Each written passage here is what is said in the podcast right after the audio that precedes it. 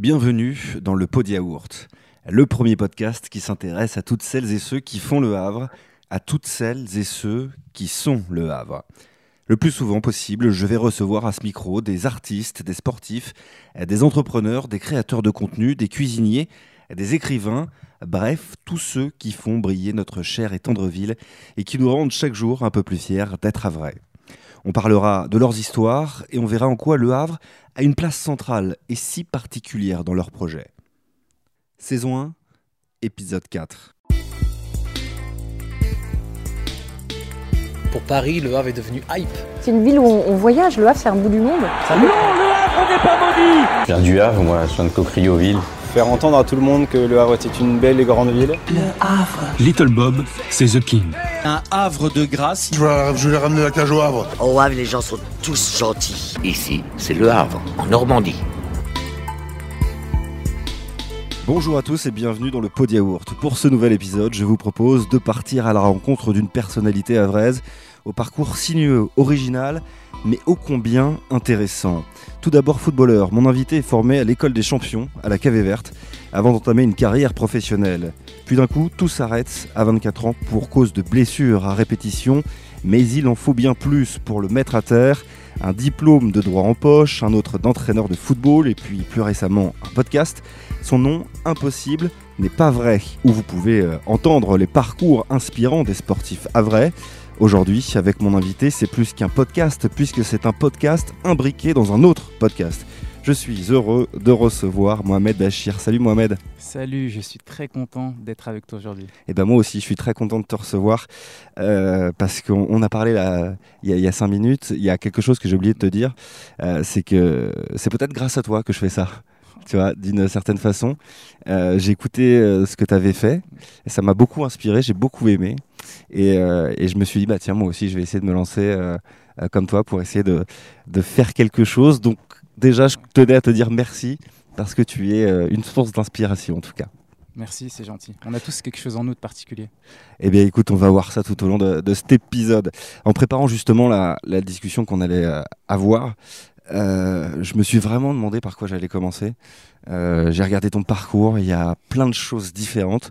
Je savais pas par quoi commencer. euh, le podcast, le foot, ce que tu as fait après, le droit, enfin bref. Voilà. J'ai décidé qu'on allait commencer peut-être par le plus récent, le podcast. Euh, donc, tu, tu- je le disais en, en intro, hein, ce, ce nom de podcast impossible n'est pas vrai, à vrai, avec le, avec le jeu de mots, comprendra qui pourra. Euh, Qu'est-ce qui te décide euh, à te lancer dans, cette aventure de, podcast? Je crois qu'en fait, à un moment, j'ai arrivé à un carrefour de ma vie, tu vois, où j'ai pu acquérir pas mal d'expériences dans différents domaines, expériences de vie, expériences professionnelles, et je me suis dit que j'avais envie, en fait, de, partager toutes ces expériences autour de moi et faire comprendre à toute personne que il n'y a rien qui est impossible, en fait. Ma vie, en fait, euh, a été faite de différentes épreuves que j'ai bien, on va dire, bien réussi, mais tout le monde peut réussir. C'est une question de volonté, d'état d'esprit. Et après, c'est changer certaines choses euh, en nous, notre vision de, de la vie, pour qu'on puisse atteindre ce qu'on souhaite. Et ce qui te motive à la base, c'est vraiment de partager les histoires des gens que tu rencontres. En fait, ouais, ouais, c'est ça. Le concept euh, impossible n'est pas vrai. Il regroupe, on va dire, trois choses. Donc, les podcasts avec euh, personnalité, il y a la formation et du coaching également. Donc, ça m'a- ça m'arrive également d'intervenir sur des conférences motivationnelles où là, il y a, pff, il y a pas mal de personnes qui viennent et, et je parle pendant une heure à deux heures. Et voilà, l'idée, c'est de, de- de partager des choses, faire ressortir quelque chose de particulier. Parfois, juste une phrase hein, qui va faire tilt dans la tête d'une personne, comme tu as pu me le dire tout à l'heure en préambule. Et après, c'est parti. Tu vis quelque chose. euh, Parce que je pense que ça n'a rien à voir avec la religion que ce soit, mais on a tous une capacité qui parfois dort et qui ne demande qu'à se réveiller. Et comment tu arrives, toi, à essayer de réveiller euh, ce- cette capacité chez les autres? Sans dévoiler tous Ouais. tes secrets. Hein. L'idée, je crois, c'est que, hum, en fait, si je reprends par rapport à mon histoire, c'est l'histoire à la base de la vie, tu vois, et comprendre déjà le- sens même de la vie, tu vois, les rencontres qu'on fait qui ne sont pas du hasard. Et toutes les rencontres que j'ai pu faire, moi, dans, toute ma vie, qu'elles soient professionnelles, personnelles, elles m'ont toutes apporté quelque chose. Et je me suis dit que finalement, tu vois, tout ce que tout ce qu'on a pu m'apprendre, mais je suis persuadé que les personnes autour de moi, elles ont aussi leur vie qui est particulière, parce qu'on n'est pas des clones aujourd'hui dans le monde. Et les rencontres qu'elles ont pu faire, elles sont bénéfiques pour eux. Il suffit de pas grand-chose, hein, sincèrement. Une phrase, juste un petit mot, Et bim, c'est parti derrière. Et quand tu décides à, te lancer dans, dans, ce, dans cette aventure du, podcast, de rencontrer des gens, justement, de les faire parler de, le, de leur parcours, euh, tu penses tout de suite au format euh, podcast C'est ça euh, qui te vient à l'esprit tout de suite? Mmh, au départ, en fait, ouais, ouais, quand on, ça décide de sortir le, donc le concept d'Impossible n'est pas vrai, c'est que des podcasts. C'est-à-dire que j'avais commencé à la base par Amadou Alassane. Mmh. Je lui avais demandé, déjà merci à lui. Hein.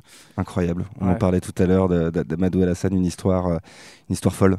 Exceptionnel ce jour, et même euh, humainement, euh, putain, je le connais depuis tout petit, euh, extraordinaire. Je me suis dit, mais en fait, quand je l'ai lancé au départ sur Spotify, Deezer, les plus différentes plateformes, il y a eu beaucoup de retours positifs et les personnes m'ont dit, mais c'est super, en fait, fais plus. Et là, je me suis dit, mais finalement, en fait, il y avait une demande quelque part. Les gens, en fait, ils attendent quelque chose de, positif. Et l'idée, c'est que ça soit inspirant, mais ça soit. Il faut faire monter toute personne vers le haut. C'est l'objectif, en fait. Et toi, tu décides aussi de, créer ce concept ici, chez toi, au Havre. C'était important pour toi que tout commence ici?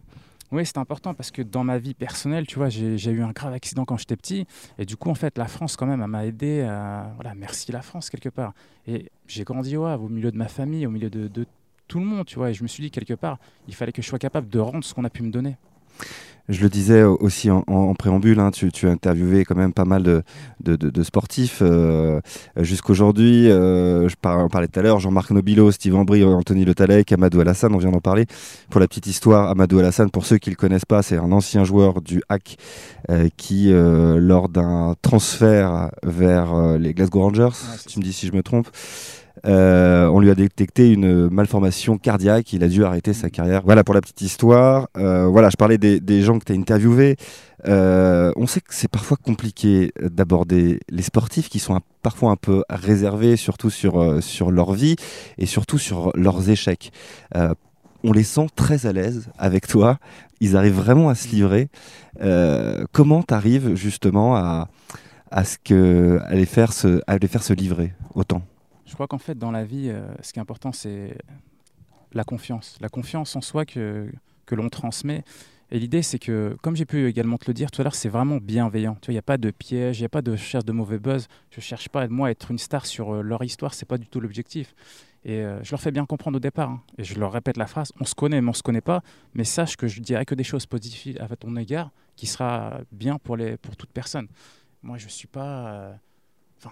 Enfin, certaines, on va dire, certaines chaînes télévisées pour faire quelque chose de, de, mauvais. Pas du tout. Je veux que la personne derrière, quand elle se réécoute et elle se revoit sur les réseaux, elle dise bah tu vois là c'est c'est fort, ça me ressemble, c'est exactement ça ce que j'ai vécu. On se connaît mais on se connaît pas. Qu'est-ce voilà. que c'est quoi le message que tu essaies de, de dévoiler à travers ça? En fait, on a tous, mais vraiment tous dans, sur Terre, une histoire particulière. Tu vois que tu sois héritier ou que tu n'aies pas d'argent au départ, on a tous des épreuves telles peu importe le niveau d'épreuve. Et c'est ça qui fait que tu es plus fort dans ta vie future. Hmm. Mmh. Et ces épreuves-là, en fait, il faut les utiliser à bon escient pour que justement tu puisses euh, bah, réussir dans ce que tu souhaites plus dans l'avenir. Aujourd'hui, toi, tu arrives à, à, entendre des histoires que certains journalistes n'arrivent pas à entendre. Euh, Est-ce que euh, les, les, les, sportifs aussi se, se livrent plus facilement à toi parce que euh, tu as été euh, l'un des leurs, tu as partagé un petit peu euh, leur vie de, de, de, sportif? Je crois que ça aide quand même, hein, tu vois, parce que dans le sport, il faut dire la vérité, dans les victoires comme dans les défaites, tu restes uni et les, toutes les expériences que tu peux partager, tu vois, sur une saison, c'est long quand même, c'est très long. Hein. Mmh. On voit pas vraiment, mais un footballeur, ça reste un humain avant tout. Et parfois, quand tu vois à la télé, on va critiquer une personne qui a loupé un penalty, peut-être que ce jour-là, peut-être qu'elle a un enfant qui était malade. Enfin, il y a beaucoup de choses qui sont autour de l'humain qu'on ne prend mmh. pas en compte. Et puis, une carrière, c'est 15 ans à peu près euh, environ. Et puis, tout, tout le monde euh, n'est pas euh, Kylian Mbappé ou, ou Neymar. Donc, il y a, a d'autres joueurs. Toi, tu, tu interroges beaucoup de joueurs qui sont passés par ici. J'en citais quelques-uns. Des joueurs qui ont fait des carrières en Ligue 2 qui ne gagnent pas 3 millions de dollars par, par mois. Quoi. Ouais, je suis d'accord avec toi. Et comme tu dis, une carrière, c'est très court. Mais les moments que tu as vécu, que j'ai pu vivre avec eux, c'était une chance pour moi. Et je me suis dit encore une fois, tu vois, toutes ces choses peuvent être bénéfiques pour la suite de ma carrière. Et justement, toi, euh, ça t'apporte quoi de d'entendre toutes ces, toutes ces histoires? Est-ce que déjà tu, tu pensais, euh, en imaginant le concept, que ce serait celui euh, d'aujourd'hui? Et qu'est-ce que ça te fait quand tu entends vraiment tout, tous ces témoignages de, de sportifs? Tu sais, c'est assez étrange ce que je vais te dire, mais en fait, j'avais imaginé à quelques années tout ce que j'allais faire et les, dire, les retombées positives derrière. Encore une fois, tu vois, c'est- moi, c'est pas l'objectif de rechercher du buzz ou quoi que ce soit. C'est pas du tout ça. Moi, par contre, quand je rencontre les personnes, mais je suis content de les revoir. Déjà humainement, ça me fait plaisir. Parfois, c'est des personnes que j'ai croisées une fois, deux fois, d'autres sur une saison, et c'est déjà une rencontre juste entre nous au départ. Une rencontre qui est plutôt personnelle, qu'on va partager à une communauté derrière. Et euh, ouais, ça me fait vraiment plaisir, tu vois, de, de les revoir déjà les personnes à la base. Là, tu as déjà fait pas mal de, de podcasts. On a combien à peu près? Je crois que ça doit être une quarantaine, si je dis pas de bêtises. Une quarantaine, c'est pas mal. Beaucoup de, beaucoup de boulot et beaucoup de, de- de sportifs hein, qui, sont, qui, se sont, pas- qui sont passés pardon, à, à ton, à ton micro. Euh, tu as encore plein de projets, j'imagine. Euh, S'il y avait un nom là, euh, de quelqu'un que tu voudrais absolument, celui auquel tu penses assez souvent, que tu n'as pas encore fait et que tu aimerais beaucoup faire, euh, qui, qui ce serait? Je l'avais déjà dit, tu vois, sur là, j'aurais bien fait, et souhaité faire Édouard Philippe. Je l'avais déjà. euh, Édouard Philippe. Édouard Philippe, ouais, je l'avais déjà sollicité. Donc on m'avait dit que c'était pas possible, mais par l'avenir, pourquoi pas? Parce qu'en fait, ça reste une personnalité forte du Havre, tu vois. Ah bah c'est un ouais, domaine qui est totalement différent, qui n'est pas du sport. Il faut savoir qu'en fait, le concept, il n'est pas forcément lié qu'au sport. Ouais, ouais. Après, il est grand amateur de sport, euh, de boxe. Exact, exact. par- particulièrement. euh, euh, quel genre de, de concept t'aimerais élaborer avec, euh, avec lui? Parce que c'est compliqué d'interviewer le, le maire. C'est vrai, mais c'est ressortir l'histoire, en fait. Ouais. L'histoire, c'est surtout ça. hein. C'est vrai qu'on connaît pas trop son histoire, effectivement. Enfin, Aujourd'hui, c'est le maire. Là, on parle beaucoup de, de- tu vois, de- d'Édouard Philippe, mais on a tous une histoire, une histoire particulière. Et lui, voilà comment il a fait pour en arriver là. Enfin, il a quand même des, des très belles expériences. hein.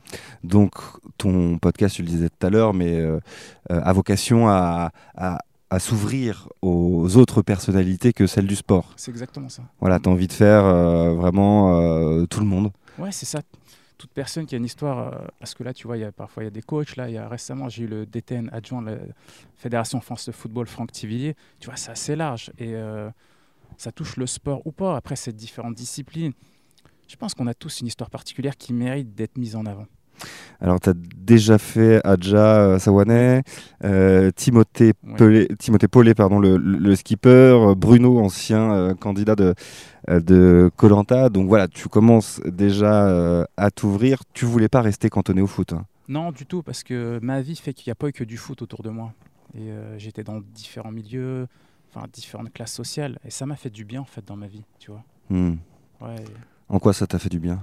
Parce que j'estime que, tu vois, quand j'étais retombé au niveau du foot, malheureusement, quand je me suis blessé, je suis revenu sur l'œuvre où j'avais pas de diplôme. Bah, forcément, tu as moins d'argent, tu plus rien, Ouais. c'est- c'est compliqué. Et euh, en fait, tu recommences sur des petits boulots. Tu vois, j'ai fait des petits boulots précaires. J'ai balayé les rues du à 24 ans. Je me suis dit, mais en fait, euh, c'est dur, quoi. C'est dur la vie. Et le fait de. de- Il y avait des personnes autour de moi, tu vois, dans. En fait, j'ai rencontré des bonnes personnes. Tu vois, des personnes. Aujourd'hui, tu vois, y a- malheureusement, on parle de. Enfin, il y a la, la retraite par rapport aux, aux- aux personnes, euh, à certaines personnes, à certaines classes sociales. Mais euh, ils ont été adorables avec moi. Ça m'a fait du Mhm. bien. En fait, je pense que j'avais besoin ce- à ce moment-là de, de retrouver euh, un peu de valeur humaine Ouais. et derrière pour pouvoir rebondir. Et des valeurs humaines, c'est ça que tu retrouves en, en faisant parler euh, les gens à ton, à ton micro? Ouais, c'est exactement ça. Quand tu regardes bien tu ressens, il y a beaucoup de, de, de bienveillance quand tu regardes et de valeur dans tous ceux qui sont passés au podcast. Alors je le disais, tu, tu interviews aussi euh, surtout des Havrais, mais pas que, tu me l'as dit tout à l'heure, tu as envie de, de t'exporter euh, un peu, tu as pas mal voyagé à travers ton, ton, ton boulot de, de footballeur. Euh, Est-ce que tu penses qu'ici au Havre, il y a un vivier particulier de, de sportifs? Moi, je crois que le Havre a vraiment une histoire très très particulière, tu vois, au-delà de, de ce qui se passe au niveau de la guerre ou quoi que ce soit, parce que quand on regarde bien, dans toutes les disciplines, hein, que ce soit sport ou culture, il y a vraiment des talents qui sont incroyables. Sincèrement, c'est un vivier qui est extraordinaire. Tu t'attendais à avoir un tel vivier quand tu as commencé euh, le podcast? Je sentais qu'il y avait un vivier, mais je le voyais pas à ce niveau-là. Mais je- sincèrement, c'est épatant, vraiment. Qui, qui t'a qui t'a impressionné? Euh, Quelles sont les, les, les personnalités que tu as, aimé interviewer et, et qui t'ont effectivement euh, impressionné? Encore une fois, c'est dur de détacher quelqu'un parce que, tu vois, finalement, on se connaît, mais on se connaît Mm. pas. Quand il y a certaines personnes qui parlent, je suis impressionné de leur parcours. Ouais. Je dis respect. Mais toutes les personnes qui sont passées, tu vois, il y a eu Kevin Hanin, il y a eu, enfin, y a eu Kevin de- Hanin, ouais, beaucoup- incroyable. Pareil pour ceux qui connaissent pas, c'est euh, un, un ancien du hack aussi, euh, qui a eu un grave accident de, de- de voiture et qui, euh, voilà, et qui maintenant est tétraplégique, je crois. C'est ça Paraplégique. Paraplégique, pardon. Et, euh, et voilà, effectivement, euh, ça reste un grand nom du, du, du- du sport à vrai, et un grand, grand joueur. Ouais. Il y a eu Timothée Paulet. Timothée Paulet, son ouais, jeune âge, quand même, Mm. qui c'est exceptionnel. qui a fait la transat Jacques Ouais. Vabre, C'est fort. il me quoi. semble. Ouais. Tu vois, il y- en a tellement. Adja, qui est comme championne d'Europe, qui a un CV incroyable hein, dans le hand. Je pourrais te citer tous les noms, tu vois, mais c'est fou en fait l'histoire qu'ils ont. quoi. Et euh, ils ont comme point commun tous de, de venir euh, du Havre. Est-ce qu'il y a d'autres points communs chez euh, ces gens, chez ces, dans ces, dans ces parcours-là? Je, je, trouve qu'en fait, il y a beaucoup. euh, la- on parle beaucoup de persévérance, quoi. Mais leur état d'esprit de, de ne jamais rien lâcher, en fait, de faire preuve de pugnacité. Ouais, J'ai senti ça quand même. Je sais pas si c'est le fait de venir du Havre ou. Tu vois, le Havre, c'est quand même une, une ville qui est mixte entre, je dirais, zone urbaine, zone citadine, rurale. industriel Et- ouais, aussi. industrielle. Tu, tu sens Mm. qu'il y a des valeurs fortes quand même. Hmm. Et euh, je pense que ça les a énormément aidés, tu vois, dans, dans, dans- dans n'importe quel domaine. Quoi. La pugnacité, l'envie, euh, c'est vraiment des valeurs que tu as retrouvées chez Ouais, les personnes trouve. que tu as, euh, que as euh, entendues.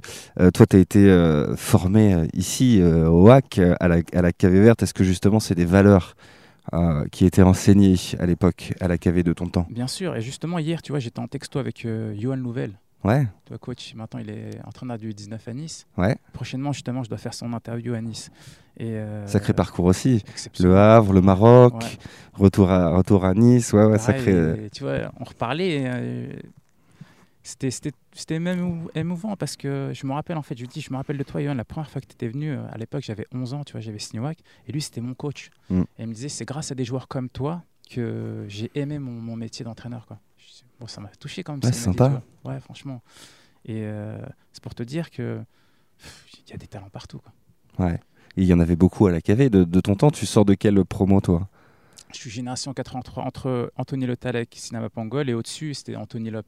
D'accord. Ouais. exactement. Tony Lop, euh, qui a été euh, pas mal connu euh, ces dernières années pour euh, quand il jouait à Queville. Ouais. Voilà, qui, il, fait une finale, une finale de Coupe de France. Parcours encore une fois complètement, complètement Héroïque, incroyable. C'est- trop fort, c'est trop fort. Anthony Lop, pareil, c'était un joueur qui jouait avec lui. Mais trop fort, je l'admirais, tu vois. C'était un plaisir de jouer avec des gars comme Il ça. fait une finale, il a quoi, 33 ans, un truc comme ça? Ouais, je crois que c'est ça. Ouais, voilà, donc euh, comme quoi rien n'est jamais euh, euh, terminé. Effectivement, personne l'attendait à ce niveau, quoi. Ouais, surtout pour un club amateur. Ouais, Il en finale, il a, il a fait bah, deux demi-finales de Coupe de France. hein, Ouais, ouais, qu'il a perdu une contre le PSG. exact. C'est très très fort. Qu'est-ce que ça t'a apporté, toi, euh, la formation à la KV dans ta vie d'homme avant ta vie de, de footballeur? On parle beaucoup de valeurs aujourd'hui, tu vois, en fait. On forme à la fois euh, en tant que, on te forme en tant que joueur, mais on te forme également en tant qu'homme. Ça, on l'entend beaucoup. Mais je pense que, tu vois, comme l'école, ça m'a apporté euh, de la discipline. Hmm. Je m'explique, en fait. C'est-à-dire qu'aujourd'hui, dans l'école, tu vois, on te demande de faire 8h, midi, 13h, euh, mettons 14h, 17h. Donc, on te donne une discipline au-delà des Hmm. matières. Et eux, ce qu'ils ont apporté, c'est derrière une autodiscipline. C'est-à-dire qu'en fait, tu avais un entraînement invisible où tu devais dormir à telle heure, tu devais bien manger. Donc ça, c'est des choses qui sont plutôt personnelles, Hmm. il y a moins de contrôle. Et je pense que tu vois, cette autodiscipline, elle est nécessaire pour toi toute ta vie et même derrière ta carrière. Mm. quoi. Et moi, ça m'a fait du bien, tu vois. T'étais dans quel état d'esprit quand t'étais euh, jeune euh, au centre de formation du HAC T'étais euh, confiant euh, dans l'avenir? Tu savais que t'allais signer pro? Tu t'étais inquiet euh? On se demande souvent comment sont, sont les jeunes dans les centres de formation. En fait, on se pose beaucoup de questions, tu vois, parce qu'il y a beaucoup de. Et le Havre, ça reste un centre de formation, il y a beaucoup de talent, Ouais. énormément de talent. Et enfin, à mon époque, si je te dis des joueurs, il y avait Anthony Lop, il y avait Carlos Cameni, Oui, il y avait, il y avait des sacrés joueurs, tu vois. Et euh, franchement, on était. Enfin, je me rappelle même des, des certaines victoires en match, en tournoi. T'étais- Tu te sentais fort, en fait, tu te sentais vraiment fort. Hmm. Après, évidemment, tu te projetais un peu dans l'avenir parce que même si ça reste un sport collectif, il y a quand même de l'individualité en disant tu veux signer, tu veux. Et, euh, mais tu es quand même dans une bulle en fait. ouais. Ouais, ouais. Et, et toi, tu signes pas pro au HAC Tu vas à Guignon C'est ça. Voilà. Est-ce que, est que déjà c'est une déception de ne pas signer pro euh, chez toi au HAC Non, pas du tout parce que. En fait, bizarrement, tu vois, dans ma vie, je suis resté jusqu'à 17 ans ici. c'est pas ça- En fait, ça se passait bien. En fait, je jouais pas toujours, mais vu qu'il y avait qu'une équipe, en... ils appellent ça en U17 nationaux, tu qu'une équipe, on était à peu près je crois, presque 30 joueurs. Du coup, en fait, il y avait une alternance. En plus, j'étais en première année. Et euh, quand tu es jeune, tu fais preuve un peu d'impatience. Mhm. Tu vois, et moi, je me suis dit, mais euh, voilà, je joue, je joue pas. Quand je joue, c'est positif, mais euh, j'avais envie de tenter ma chance. C'était quoi en ton fait. poste? Attaquant. Attaquant. Et euh, bah, en fait, j'ai eu une, une opportunité en fait, avec Guignon qui m'ont vu jouer. Et derrière, en fait, ils venaient de gagner la Coupe de la Ligue Ah ouais, ouais, ouais. en 2000. Et euh, donc, l'objectif, c'était de signer là-bas mon contrat euh, chez les jeunes et ensuite monter. C'était extraordinaire. Quand je suis arrivé là-bas, c'était fou. Tu vois, tu dans un club qui gagne la Coupe de la Ligue. Mhm. Et euh, j'avais, imagine un jeune de 17 ans, tu vois, qui, Ouais. qui- même si j'étais bien au WAC, hein, tu vois, tu sors là-bas, tu arrives là-bas, tu ton petit contrat. J'étais comme un roi, je me suis dit, ça y est, je vais devenir Zizou. moi. Ouais, ouais. Mais en fait, le foot, ça va vite. hein. Et qu'est-ce qui se passe après? En fait, ce qui se passe, c'est que ça se passe bien au départ. Ça se passe très bien. Sincèrement, j'ai des très bons souvenirs. Je joue contre Saint-Etienne. Je sais pas pourquoi, j'étais, même un triplé. Il y a même Sochaux qui était sur moi à un moment là-bas. Et malheureusement, en fait, c'est que j'ai une pubalgie au départ Ouais. Que je soigne très mal. Pubalgie, c'est une maladie assez répandue. Enfin, une maladie. euh, Une blessure. une blessure. Voilà, euh, très répandue chez les footballeurs. Ouais, ouais. Non, et du coup, euh, en fait, je trouve qu'aujourd'hui, tu as beaucoup plus. Enfin, le centre médical est beaucoup plus. Développé Ouais, ils sont beaucoup plus attentionnés. Nous, à l'époque, on va pas dire que c'était. On faisait moins attention. Ouais, Du coup, voilà, parfois tu manges une pizza ou des choses comme ça. Et c'était une accumulation, malheureusement. Donc, pubalgie, ça plombe ma saison. Et derrière, tu vois, je traîne ça pendant quelques années. Et finalement, je me fais opérer, tu vois, à l'époque. Et euh, je suis pas renouvelé derrière en termes de contrat. Quoi. Ouais. Et après, tu t'en vas de Guignon Tu Ouais, continues à jouer? Je joue un petit peu, tu vois, je joue dans des clubs. euh, J'étais même à, en CFA à Noisy-le-Sec, Mhm. N2, c'est ça. Et en fait, j'avais besoin d'un club qui me remette bien physiquement.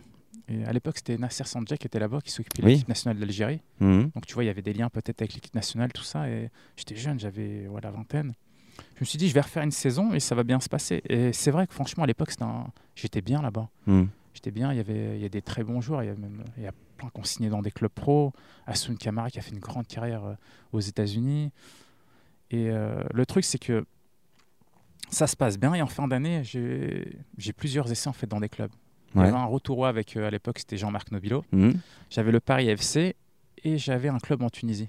D'accord. Mais le destin, je sais pas, Pierre, c'est assez étrange. hein. Et en fait, les trois clubs voulaient me voir la même semaine. Ouais. Donc c'était pas possible de. non, ça, ouais, c'était pas possible. Et euh, tu vois, je sais pas pourquoi, en fait, euh, j'avais envie de m'exporter, tu vois, aller dans un club et autres. Ouais. Et donc, je décide d'aller en Tunisie.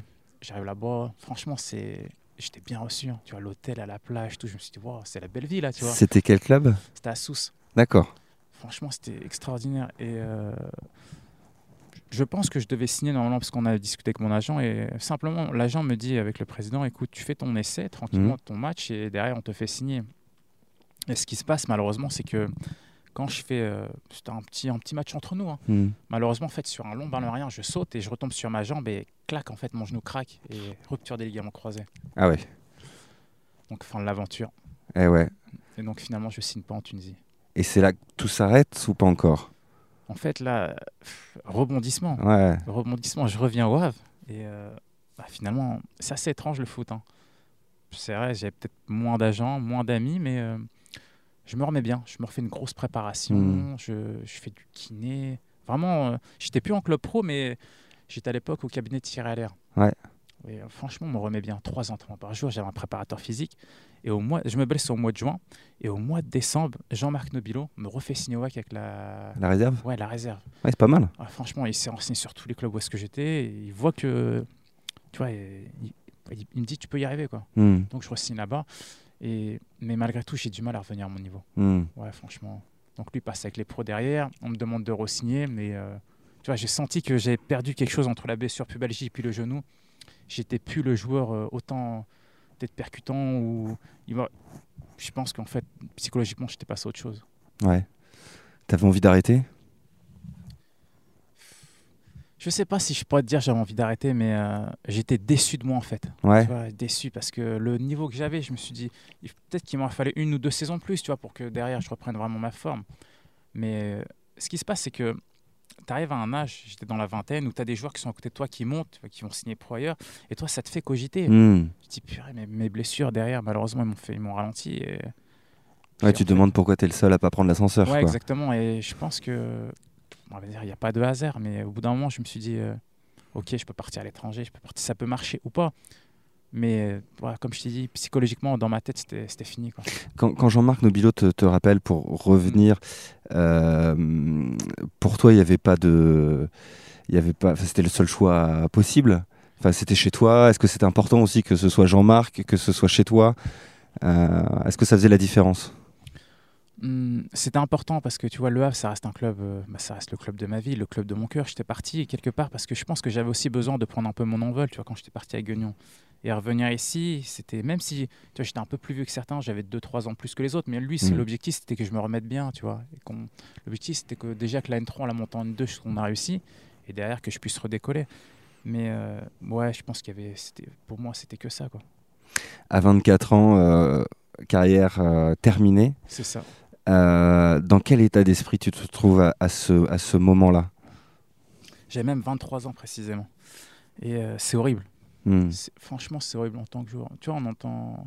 J'ai un ami, Wesley, justement, Wesley Ngobain, qui développe ça, tu vois, sur l'après-carrière des joueurs, Ouais. tout ça. Ouais, ouais, très intéressant aussi. Euh. Ju- Justement, euh, encore une fois, pour ceux qui ne connaissent pas, c'est euh, une, une agence, hein, tu me dis si je me trompe, mais qui euh, accompagne justement les, les sportifs après leur euh, carrière, hein, C'est ça, ça? Et ouais, c'est dur. C'est dur parce que un footballeur n'est pas dans la, la même réalité que toute personne. Tu te T'es conditionné. Non, t'es conditionné. Ouais. Moi, à la base, euh, on va dire, je sais pas trop c'était quoi une carte vitale, euh, travailler, j'avais jamais travaillé de ma vie, tu vois, Mm. et toutes ces choses. Mais je- franchement, ouais, c'était dur. Et je me souviens même des, des anecdotes où, au départ, je cherchais un emploi. Quand tu vois les agences d'intérim, en fait, elles te disent, euh, Bah, monsieur, vous avez fait que du foot. Ouais, j'ai fait que du foot. Moi, je me disais dans ma tête, mais je sais que ça m'a servi à quelque chose. Mais on va dire qu'on croit pas en toi, parce que malheureusement, en fait, on te prend en compte que par rapport à tes diplômes. Et je me suis dit, mais tout ce que j'ai fait dans ma vie, dans le football, je te prends un exemple. Tu es, euh, capitaine de ton- équipe, donc tu gères une- voilà, es en capacité de pouvoir gérer des hommes. Le week-end, tu gères la pression. Tu vois, toutes ces choses, en fait. On appelle ça les soft skills aujourd'hui. tu Ouais, bien en fait, Ouais, suis- T'acquiers quand même des capacités euh, Bien sûr. euh, classiques, Mhm. euh, même dans un, dans un job de, de- de footballeur. Ouais, c'est ça. Et je me suis dit, je suis persuadé que ça va me servir un jour ou l'autre.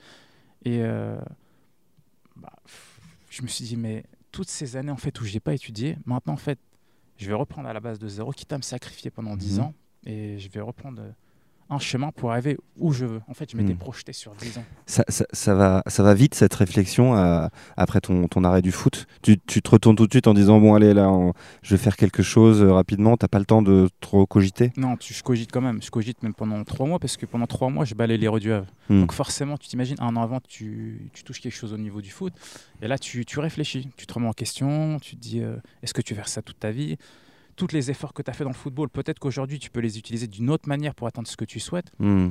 Et euh, ouais, c'était vraiment un déclic. En fait, il y a eu un peu, c'est un peu le concept aujourd'hui impossible vrai. Il y a eu quelque chose en moi qui s'est déclenché. Je me suis dit, mais la flamme, c'est fini en fait. Je, je vais plus l'éteindre maintenant. Ouais. Elle va monter. Et qu'est-ce que tu fais après? Je fais différents jobs, mais incroyables, hein, sincèrement. J'ai monté des chapiteaux, j'ai bossé dans une cuisine. Et euh, en fait, ce qui est fou, en fait, c'est que toutes mes études, je les ai fait en parallèle de, de, de tout- tous, les, tous les jobs. Quoi. Je, me levais, je me souviens, je me levais. Dis-toi que je, le- je nettoyais les classes, les bureaux le matin à 6h30 avec la ville du Havre. Je me levais à 4h et de 4h à 6h, en fait, je révisais, tu vois, mes cours. Hmm. Je faisais des congés sans sol. J'ai fait, mais c'est dingue. Franchement, aujourd'hui, je regarde mon, mon- le parcours, je me dis, mais incroyable, sincèrement incroyable. Comment j'ai fait, tu vois J'ai même tu sacrifies beaucoup de choses autour de toi. Ouais. Et tu fais tes études, tu parles de tes études, euh, c'était des études en droit, c'est ça? Euh, Tu as un master de droit? C'est ça. En fait, l'anecdote, c'est que au départ, c'est ce que je dis à chaque fois quand je vais en conférence. On a tous une capacité dans un domaine, Hmm. que ce soit le sport ou autre. Donc au départ, je me suis orienté dans le sport. J'avais obtenu les diplômes brevet d'état classiques et j'avais fini dans les meilleurs. Donc on m'envoie à Clairefontaine. Clairefontaine, c'est obtenu. à- Hmm. Il s'appelle ça le DES, donc c'est un diplôme pour pouvoir entraîner au niveau national.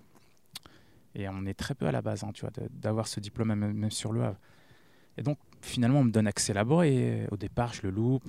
Je pense que ça m'a fait du bien de l'avoir loupé. Ça m'a remis en question. J'y retourne, je l'ai. Et ce diplôme, en fait, officiel, c'est un diplôme d'État qui te donne un niveau bac plus 3. Ouais. Je me suis dit, mais en fait, euh, j'ai obtenu quelque chose de fort, tu vois, mais euh, en fait, je peux aller plus loin. Je le sentais, en fait, que je pouvais faire quelque chose de, de plus grand. Et mon rêve, moi, quand j'étais jeune, j'aurais bien voulu être avocat. D'accord. Ouais, j'aurais kiffé, tu vois. euh, Mais c'est aussi simple que ça. Tu te dis, ouais, putain, j'aurais bien aimé être- avocat, tiens, je vais faire des études de droit, quoi.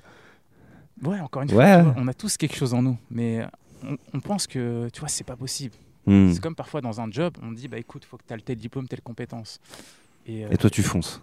Ouais, parce qu'en fait, euh, parfois, il- enfin, je te explique encore des anecdotes de ma vie où, On est là pour ça. hein. ouais, T'inquiète pas. fou, je peux t'en raconter pendant. Mais ouais, non, mais euh, on a autant de temps. à euh, à l'époque, c'était un autant de temps que magasin- tu veux. Un magasin de téléphone. Je reviens sur l'œuvre, tu vois, c'était à les périodes où j'avais pas de diplôme. Il y a un magasin de téléphone et euh, je me souviens en fait sur l'annonce, c'était écrit bac plus 2. Mais je me suis dit, mais c'est pas grave, je vais quand même tenter ma chance, tu vois. Donc en fait, j'y vais et euh, a différents candidats. Je passe le premier entretien et j'arrive à l'entretien, incroyable, j'arrive à l'entretien final Mhm. avec euh, donc le responsable de l'agence. Et la question qu'il me pose, je me souviens, donc on se représente, il me dit euh, comment tu te vois dans l'avenir? Et moi je dis modestement, vous savez monsieur, en fait, je me vois à votre place. C'est moi qui va gérer à votre place. Et euh, une- en fait, il est resté bouche bée. Ouais, généralement, ils aiment pas trop ça. Ouais, mais Ouais. bizarrement, en fait, lui, ça lui a plu. Il a kiffé Ouais, il a kiffé parce qu'il a dit c'est une personne qui, est- qui fait preuve de motivation. Donc, j'avais expliqué mon parcours, tous les, tous les, voilà, les, les échecs. Ouais, ouais. Et euh, donc finalement, on me rappelle et on me dit, ben, c'est pour toi le job. Et finalement, bon, il y a eu des, des choses dans ma vie. Finalement, j'ai refusé le job. Mais je- quand ça m'est arrivé, je me suis dit, mais en fait, il n'y a rien qui est impossible. Hmm. Encore une fois. C'est pas qu'une question Ça de t'a motivé encore plus. Ouais, parce qu'en fait, c'est pas qu'une question de diplôme, la vie. Hmm. C'est toi, ta personne, c'est ta vision de la vie. c'est Tout ce que tu apprends, ton, même ton éducation, elle peut être importante dans, ta recherche de, de ton salut, tout simplement. Hmm. Je reviens rapidement sur euh, le centre de formation. J'avais une question à, à te poser. Euh, toi qui as arrêté ta carrière très tôt, est-ce que en centre de formation, on vous prépare psychologiquement à des arrêts de carrière euh, tôt? Hum, à l'époque, pour moi, c'était pas autant développé. Ouais. J'ai le souvenir, par contre, à, à Guignon, donc là, c'était quelques années plus tard, il y avait l'UNFP à l'époque qui était Hmm. passé, tu vois, bon, c'était simplement sur Les syndicats des ouais, footballeurs professionnels. ça, certains joueurs qui cherchaient des clubs par la suite en fin de contrat, tu vois. Et ça, en fait, c'était en début de saison. Je trouvais que c'était plutôt intéressant. Mais concrètement, sur la- l'après-carrière, non, tu vois, on n'en parle quasiment pas. Donc aujourd'hui, par contre, c'est bien. c'est- maintenant, c'est, on en parle beaucoup plus en- dans, dans les centres de formation. On en parle. Justement, tout à l'heure, j'ai évoqué Wesley. Et euh, ce qui se passe, c'est que tu as aussi des, des- Je pense que le- les centres de formation aussi, ils ont quand même une réflexion sur le joueur derrière. Ouais. Ils essaient de, de le replacer. Il y a quand même plus- une approche plus, on va dire plus humaine, c'est pas vrai, parce qu'il y avait quand même de l'humain à l'époque. Mais il y a quand même cette réflexion de se dire derrière, s'il n'y réussit pas, Ouais. il faut quand même qu'il puisse rebondir. C'est hyper important parce qu'au final, dans un centre de formation, euh, euh, que ce soit les, les très bons comme ceux, ceux du Havre, de, de Lyon, de, Nantes, du PSG, il y, a quoi? Il y a, y a 10% des, des, des- des joueurs euh, 17-18 ans qui vont signer un contrat pro. Ouais, c'est c'est exactement ça. Mais ce qui est dur, tu 1 vois. sur c'est que- 10, quoi. C'est- pas beaucoup. Non, c'est Donc c'est pour, pour ça que moi ça me des fois ça m'étonne un peu que effectivement en, en centre de formation ce soit des choses qui soient pas forcément évoquées. Mm. Parce que comme tu disais tout à l'heure, on, on conditionne des gars pendant des années. euh, tu parlais de bulles, Mm. c'est très évocateur euh, ce, ce- ce mot. euh, vous êtes mis dans, dans- dans des bulles. Peut-être qu'on vous fait croire aussi des choses que les agents, les entourages, les voilà, même les, entraîneurs qui vous poussent à la, performance, et qu'au final il y y a des mecs derrière qui euh, vont peut-être pas tous réussir quoi. Ouais, ouais, c'est. Malheureusement, tu vois, tout le monde ne peut pas réussir dans, dans- dans un domaine qui, comme le football, hein, parce que tu n'as que très peu d'élus. Mais ce qui est réellement dur, tu vois, pour le joueur, c'est que on peut tout faire pour que derrière il puisse rebondir. Mais si tu n'as pas la volonté, tu regardes aujourd'hui dans, je prends l'exemple de certains clubs amateurs en U19 nationaux qui récupèrent beaucoup de, de joueurs qui sortent de clubs pro. Et ben c'est pas forcément eux les meilleurs. C'est Mhm. parfois des joueurs qui ont, euh, parce que le fait qu'ils ressortent d'un club amateur, parfois c'est dur psychologiquement. Bien sûr. sont atteints. Mmh. Et tu as des joueurs qui sont passés que le monde amateur et qui vont exploser à 18-19 ans parce qu'ils Ouais. ils sont, ils sont très forts mentalement. Mmh. Et l'aspect, surtout le, le mental, c'est quelque chose qui est indispensable. Pour revenir à, à ton, à ton parcours, euh, le football t'arrête pas définitivement puisque t'entraînes. Ouais. Tu disais tu avais tes diplômes d'entraîneur, t'entraînes euh, Bolbec, l'US Bolbec, C'est ça. pendant 7 ans. C'est ça, en fait. Juste avant, j'étais au club des, des Neiges, qui était mon club de quartier. Ouais. J'avais envie de rendre un petit peu ce qu'on m'avait donné. Et, et en fait, on avait réussi des choses magnifiques à l'époque. hein. Il y avait aussi Kader Rao qui était coach avec moi. à- on était ensemble. Mohamed Rao également. On était monté jusqu'en N3. Mmh. C'était quelque chose qui était extraordinaire et même inimaginable. Et moi, en tant que coach. Les neiges en N3. Ouais, Ouais, c'est pas mal. c'était c'était fort à l'époque. Ouais. C'était en 2000, euh, 2010 ou 2011. Et même quand je revois certains joueurs aujourd'hui, euh, tu vois, encore les yeux qui brillent parce que Ouais. c'était quelque chose qui était faux. Ouais. Après, malheureusement, c'est redescendu parce que c'était difficile. Il y a, enfin, il y a- il beaucoup de choses. Et puis ça, ça faut, faut dire que ça a un coût Mm. aussi pour les clubs. Quand tu accèdes au niveau national, euh, faut un peu plus payer les joueurs, il y a les déplacements qui sont plus loin. Euh, donc c'est c'est toujours parfois compliqué à assumer euh, pour des petits clubs de, de quartier. Quoi. Ouais, c'est vrai, c'est vrai. Mais surtout, ouais, financièrement, c'est plus tu montes et forcément il te faut plus de moyens. Mais Ouais, voilà. c'était c'était une très très très belle aventure. Et moi, ça m'a fait du bien, tu vois. Donc il y a eu l'expérience au Ney, j'ai eu l'expérience à Bolbec. Et euh, tu vois, au-delà réellement du football, c'est que ça m'a apporté des compétences. Tu vois, tout à l'heure, je te passais sur la. Tu étais directeur sportif Ouais, aussi à. Bolbec. Mm, mm. Voilà. Tu gères tout, tu gères la structure globale, le financier, l'humain, tu gères les projets. Et euh, ça m'a apporté un savoir extraordinaire en fait. Mm. Tu vois, j'étais également beaucoup dans les associations, tu vois, dans les instances sportives où j'étais président de commission de l'éthique euh, au district, à la Ligue de football Normandie, où je faisais beaucoup d'actions dans toute la Normandie en rassemblant des publics différents, Ouais. publics valides, publics en situation de handicap. Et je crois que toutes ces choses, en fait, bah, elles m'ont porté des compétences, tu vois, et ça a été bénéfique en tout cas pour la suite. Et qu'est-ce que tu as appris vraiment euh, du côté de, de Bolbec? Quelles ont été justement ces, ces compétences que tu as, que as acquises lors de ces sept années? Ce qui est intéressant à Bolbec, c'est que je sortais un petit peu de, entre guillemets, de ma zone de confort, qui était Hmm. le Havre. Et là, j'étais plutôt dans un milieu qui était. Oh, T'étais pas loin. hein. Ouais, c'est vrai, c'est vrai, mais quand même, tu vois, c'était plutôt un milieu, je dirais plutôt, re- même si ça reste une ville, c'était plutôt rural. Ouais. C'était un public qui était différent, donc il, il fallait aussi, euh, bah, fallait réussir, il n'y a pas le choix. Donc du coup, c'était sur la structuration, c'était pas Mm. simplement sur une équipe, comment tu structures un club, comment tu t'apportes quelque chose à la collectivité. Donc c'était très très enrichissant pour moi. Et ensuite, euh, ça se termine, ça, si ma mémoire est bonne, en 2021. Euh, et là, depuis euh, donc 2021, depuis deux ans, euh, tu continues un peu dans le foot, tu entraînes Non, plus du tout? J'avais pris un peu de recul. J'avais donné un coup de main rapidement à Tréfilerie et Neige qui, qui avait fusionné. Hmm. Et euh, en fait, j'avais ce projet d'impossible mais pas vrai depuis pas mal de temps. Et je me suis dit à un an, bref, c'est le moment. Je sens qu'en fait, tu vois, les compétences étaient. il y a- Je pense qu'à un moment, tu, tu sens les choses et je me suis dit, là, c'est parti. Ouais, donc tu en parlais tout à l'heure aussi, impossible n'est pas vrai, c'est pas qu'un podcast, euh, c'est euh, aussi euh, de la formation, tu disais, un peu de coaching. C'est ça. Euh, Parle-nous un peu de ces deux aspects, formation, coaching, euh, que tu fais dans ce cadre impossible n'est pas vrai. On peut me solliciter pour un groupe de 20, 30, 40, 50 personnes et je viens. Ça peut être sur la motivation, ça peut être sur l'estime de soi, la confiance en soi. Et en fait, ce qui se passe, c'est que je prends beaucoup de choses de ma vie Mhm. et que y a une transversalité réellement avec euh, avec euh, avec, avec tous ces domaines que j'ai pu te dire. On parle beaucoup de soft skills aujourd'hui. Ouais, Et je fais comprendre aux gens, c'est que peu importe ton parcours, peu importe tes échecs, mais tu peux y arriver. Mhm. C'est surtout ça l'idée, tu vois, de, de, de- de comprendre que moi, ça me fait plaisir quand je te vois aujourd'hui, tu as le micro, tu vois, tu... ça va être top toutes les rencontres que tu vas faire. Ouais. C'est- extraordinaire. Faire quelque chose qui nous plaît, mais de te rencontrer, moi, c'est déjà, euh, ça me fait déjà plaisir. c'est gentil. Et je- je- encore une fois, tu vois, je crois que tout le monde a une capacité qui est sous-développée, qui ne demande qu'à briller. Et toi, ton objectif, c'est justement de, de faire éclore ces, ces capacités. Je fais... Ouais, c'est mon objectif, c'est mon objectif en quelque sorte. Et euh, tu parlais de, de groupes qui faisaient appel à toi. C'est quoi des, des entreprises, euh, des groupes d'amis euh, quel, quel genre de personnes font appel à toi justement pour, Ouais, pour ces conférences de coaching? Ça peut être école, école... euh, Avec qui tu as travaillé euh, Ouais. si- tu as le droit de le dire, je sais pas, c'est peut-être euh, confidentiel. Non, il y, a des- y, a des- y a des écoles de commerce, là je peux pas encore dire leur nom, mais, Ouais, mais par exemple il y a l'ISPN qui est ouais. forme des bacs plus 2, bac plus 5, tu vois, je suis avec eux là. Il y a, y a des centres de formation, des sociétés, je suis même intervenu à l'université. ouais. Euh, en fait, je ressors beaucoup mon parcours, mais pas que. C'est pas l'objectif, c'est pas simplement parler que de moi, mais c'est prendre des éléments, des moments forts de ma vie et les, les, les exposer. Mais les exposer en disant, c'est pas moi je sais, moi je sais, moi j'ai fait comme ça, ça a marché. Mhm. Peut-être que toi, si tu fais comme ça, avec ta vision de la vie, ça peut aussi marcher. Tu peux y arriver. Et où est-ce que tu as envie de l'emmener, ce projet euh, quel, quel, quel est le, le- le futur pour toi d'Impossible n'est pas vrai? En fait, tu vois, on- je crois qu'on espère toujours de. de...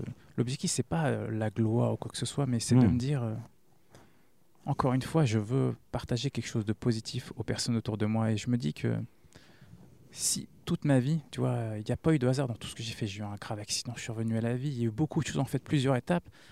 Mais en fait, à un moment, je me suis dit, mais c'est pas possible, t'es pas là par hasard. Il faut qu'il y ait quelque chose de positif derrière dans ton parcours que tu puisses transmettre euh, Mm. à tout le monde. Et surtout ça. Quand derrière, je, vois, je recroise des personnes dans la rue, il y a des personnes que je vois par rapport au foot qui sont contentes, mais que, des personnes que je vois également par rapport aux conférences que j'ai faites qui me disent, mais ça m'a fait du bien et ça m'a donné un déclic. Je me dis, mais c'est ça en fait que je veux. Je veux que la personne, elle se dise, oui, c'est bon, c'est parti. Là, je sens que il m'a donné quelque chose, une- un peu de force. Aujourd'hui, on dit, on parle de force. Ok, il m'a donné la force nécessaire qui manquait pour partir. Tu parlais à l'instant de ton, ton grave accident. Est-ce que tu peux euh, nous le raconter dans, dans- dans les grandes lignes? En fait, à l'âge de 18 mois, j'étais euh, en Algérie. Malheureusement, c'est que j'ai fait tomber en fait une bassine d'huile en fait sur mon visage, sur toute ma tête. Ouais, c'était c'était vraiment incroyable. Et euh, c'était- la folie dans la famille. Malheureusement, j'étais en Algérie, il fallait me rapatrier parce que c'était compliqué là-bas. Si tu t'imagines, on était dans les années 80. Mhm. Donc quand je suis arrivé en France, euh, j'arrive au Havre. Je t'explique même pas dans quel état j'étais. euh, et là, en fait, on me soigne. Donc au départ, en fait, quand on me soigne, on ne parle même pas de bogocyte ou quoi que ce soit. On me dit Mm. simplement, est-ce que tu vas vivre ou pas? Mhm. Et euh, finalement, en fait, je survis à l'opération. Et derrière, en fait, pendant. Il y avait une chance Ouais. que tu ne survives pas. Ouais, c'est toujours. Même ma grand-mère, quand je la vois, ma mère, tu vois, souvent, elle m'en parle. Elle me dit, Mm. t'as beaucoup de chance. Et en fait, on va dire que t'es pas là par hasard. Et derrière, en fait, pendant quasiment 10 ans, tous les étés, j'allais à la clinique des hormones. À l'époque, en fait, elle n'était pas au même endroit qu'aujourd'hui. À côté du collège. C'est ça, voilà. Mhm. J'étais au collège. Les Orbeaux. Et du coup, euh, franchement, très bonne clinique, moi, à l'époque. Franchement. Et quand je vois certaines infirmières ou infirmiers, tu vois, je les remercie, Mm. docteur. Pendant 10 ans, tous les étés, j'allais. Donc, des grosses opérations. Donc, encore une fois, tu vois, on n'a pas les mêmes moyens technologiques qu'aujourd'hui. Mhm. Donc, j'avais des prothèses. j'avais- Mais c'était fou, franchement. Je me dis, mais j'ai vécu ça. En, en- en début d'émission, tu, me- tu me parlais de, de pugnacité. Mm. Euh, C'était ce point commun que tu avais vu chez tous les euh, sportifs euh, que tu avais interrogés. Euh, tu es peut-être un bel exemple de pugnacité aussi, non? Oui, c'est vrai, c'est vrai. Et après, je t'expliquerai une anecdote sur mon... comment j'ai fait pour entrer en droit, parce qu'on parle de pugnacité. Ouais. Mais, mais tu vois, dans, dans, on va dire, dans mon malheur, j'ai eu beaucoup de chance, c'est que, en fait, j'ai eu beaucoup d'amour autour de moi. Hmm. Ça m'a fait du bien, en fait. Ça m'a permis de trouver un équilibre. Aujourd'hui, on parle beaucoup d'inclusion. Je le vois à la télé, inclusion pour le handicap ou que ce soit. Mais je crois qu'en fait, c'est pas simplement faire une action coup de poing sur une journée. Hmm. L'inclusion, c'est aussi se dire, sur une certaine période qui peut être longue quand même, hein, ça peut être sur des années, il faut qu'il y ait un accompagnement qui soit très très proche. Et moi, ça m'a fait du bien. Entre la famille, entre le football, et puis euh, je vivais dans un petit quartier qui était les Neiges, tu vois, c'était un petit village. Ça on m'a un peu surprotégé. Mais en fait, je me suis pas senti différent par rapport aux gens. Au contraire, je me suis senti plus fort que les autres. Ouais. Ouais, franchement.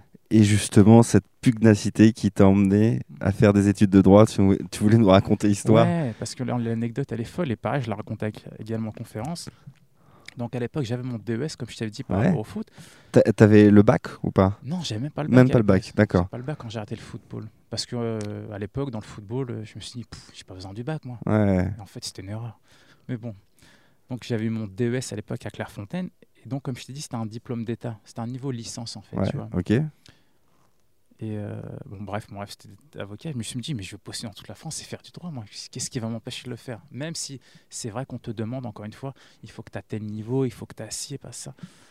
Je postule à Marseille, Aix-en-Provence, à Paris, à, à Lille. En fait, c'était plutôt une spécialité qui était dans le domaine du sport, Hmm. un master en droit du sport.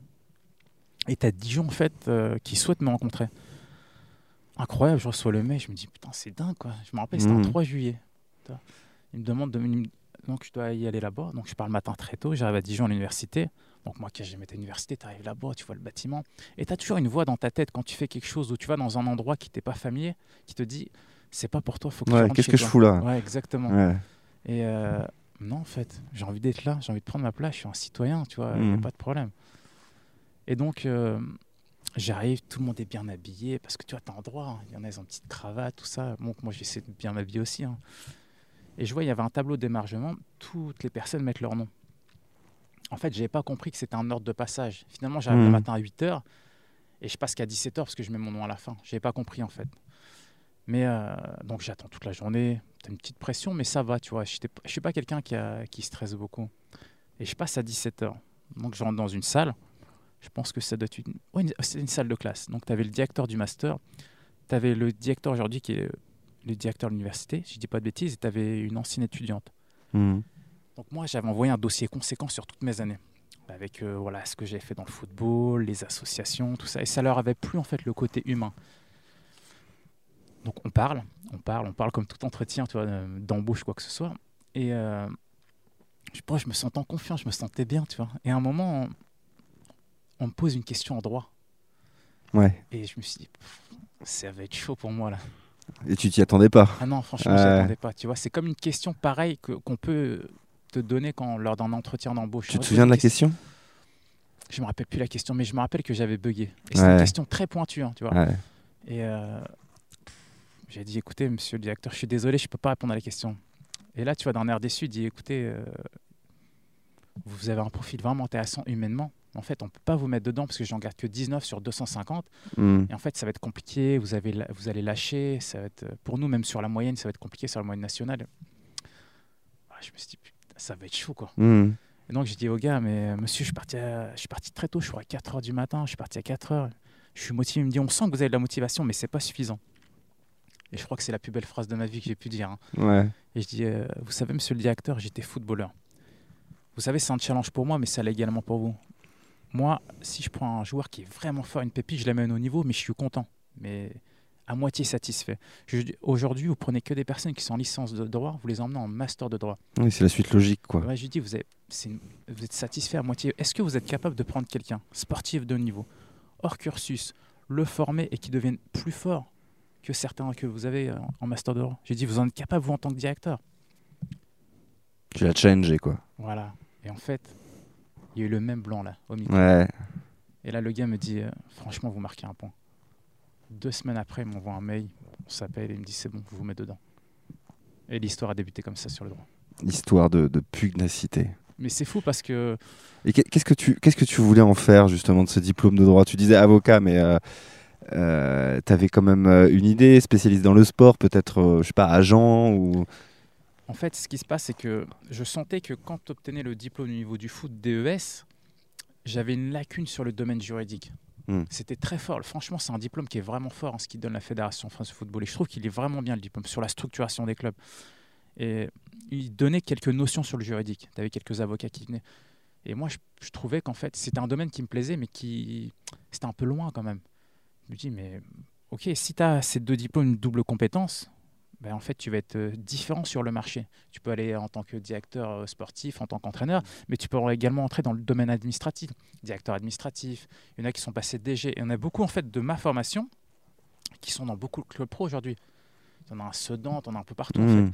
Tu as le DG de Queville qui était avec moi dans la même promo. D'accord. Et euh, c'est pour te dire que, en fait, dans un club, pour les gens qui ne le savent pas, en fait, on a deux têtes qui sont très importantes un directeur sportif et un directeur général. Mm. C'est toujours comme ça dans tous les clubs. Mais en fait, les gens font souvent attention qu'au directeur sportif. Ouais. Mm. Et le directeur général, effectivement, c'est celui euh, qui est un peu plus dans, euh, dans, dans les papiers. Exactement. Voilà, qui signe euh, les transferts, voilà, effectivement, qui négocie les contrats. C'est ça.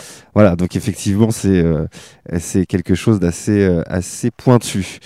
Mohamed, ça fait un peu plus de trois quarts d'heure qu'on parle. Euh, je ne sais pas si tu connais un peu le, le concept euh, du, du podcast. Moi, j'ai une question pour terminer à chaque fois l'émission. C'est toujours la même.